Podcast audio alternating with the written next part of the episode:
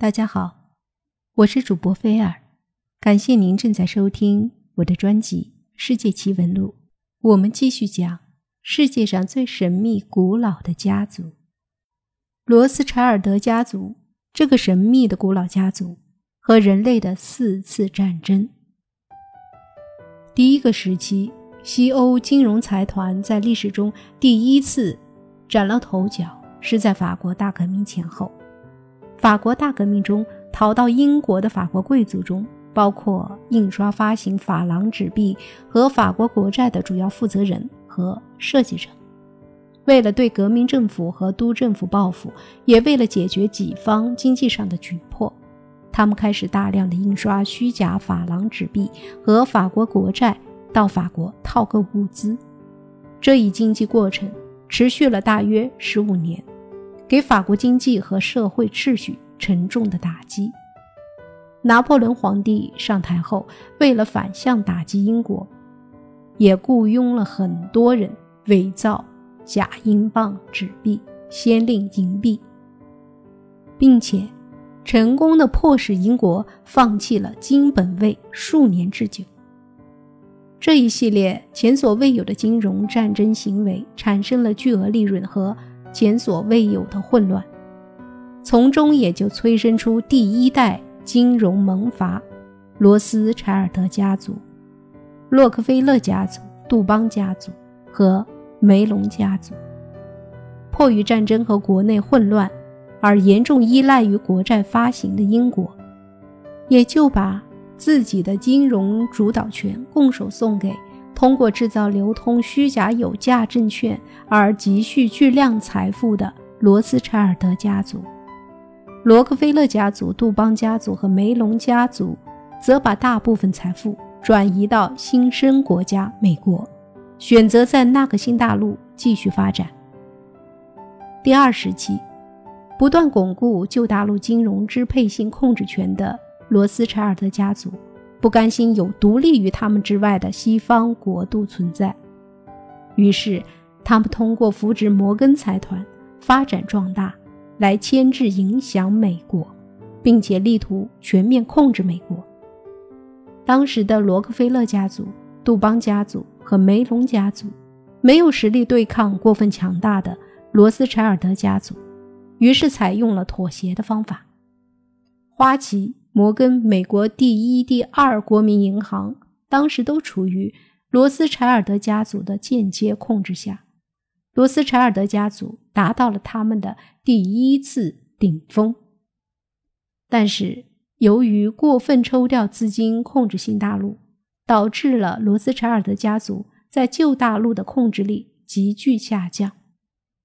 俾斯麦首相抓住了这个天赐良机。通过普法战争赔款，组建了德意志银行，并且通过工业化和一系列眼花缭乱的并购，迅速组建了新的容克财团——德意志四大银行团。欧洲崛起了新的金融集团。第三个时期，资本主义的原罪生产过剩和需求不足，导致了一战的爆发。洛克菲勒家族、杜邦家族、摩根家族和梅隆家族抓住罗斯柴尔德家族的影响力由于战争而下降的机会，在美国发起了反攻，力图摆脱受控制的命运。这个企图在一战结束的时候似乎是成功了，美国摆脱了长期的债务。但是随着战后罗斯柴尔德家族的反攻，美国四大家族发现。自己的力量还是无法对抗罗斯柴尔德家族，容克财团在大战中损失惨重，德意志四大银行组成的德意志财团也屈服于罗斯柴尔德家族的意志，于是这个家族达到了自己的第二次顶峰，也是最高峰，控制全球金融命脉。第四个时期。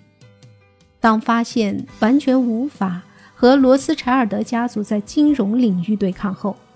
德意志财团和美国财团想到了新的主意：毁灭罗斯柴尔德家族的本体——犹太人。因为罗斯柴尔德家族它是一个犹太人家族。德意志财团和美国财团通过支持希特勒和二战，罗斯柴尔德家族几乎到了崩溃的边缘，大量家族成员被杀害，资产被侵吞，超过三分之二的旗下金融机构完全不存在了。美国财团利用这一有利时机，反过来吞并罗斯柴尔德家族在美国和澳洲、加拿大的近乎全部资产，建立了花旗财团、摩根财团、美洲三大财团的现代格局。容克财团在战争中也失去了绝大多数成员，成功的转化成新的寡头势力。并且利用瑞士五大银行转移战争中掠夺的财富，逃过了二战失败的损失，在战后成为欧洲第一大金融寡头财团。罗斯柴尔德家族在欧洲大陆和北美、澳洲的全部金融机构和资产全军覆没，靠在英国和瑞士幸存的少量的金融机构艰难恢复，并在战后。逐步恢复元气。目前，全球的金融势力还处在这个时期。罗斯柴尔德家族是德国犹太人家族，犹太复国主义运动，罗斯柴尔德家族贡献最大。这个家族在法国的成员爱德蒙男爵，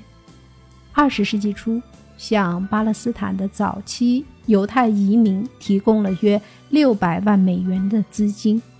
帮助移民们购买土地和生产设备，定居生存。伦敦的沃尔特曾任英国犹太复国主义主席，正是他与犹太复国主义领导人魏兹曼一起，在第一次世界大战期间在英国积极活动，终于使英国政府以外交大臣贝尔福。致沃尔特·罗斯柴尔德勋爵一封信的形式，发表了著名的《贝尔福宣言》，最后导致了以色列国的建立。著名的拉菲酒庄和木桶酒庄这两大名庄的拥有者，就是罗斯柴尔德家族的后代盖伊·罗斯柴尔德男爵。他于2007年6月12日逝世于巴黎，享年98岁。盖伊的祖父詹姆斯，也就是梅耶·罗斯柴尔德的小儿子，在1868年购买了拉菲酒庄，但是在购买酒庄后不久就去世了。拉菲酒庄由其三个儿子阿尔方索、古斯塔夫与埃德蒙共同继承。当时酒庄面积七十四公顷。二战后，世界政治经济形势的变化，让罗斯柴尔德家族面临新的挑战。得益于对环境的强劲适应能力，这个古老的家族并未被时代所遗弃，而是通过革新与传统的完美结合，始终如一的维护着自身的地位和尊严，令罗斯柴尔德金融帝国的传奇。得以延续。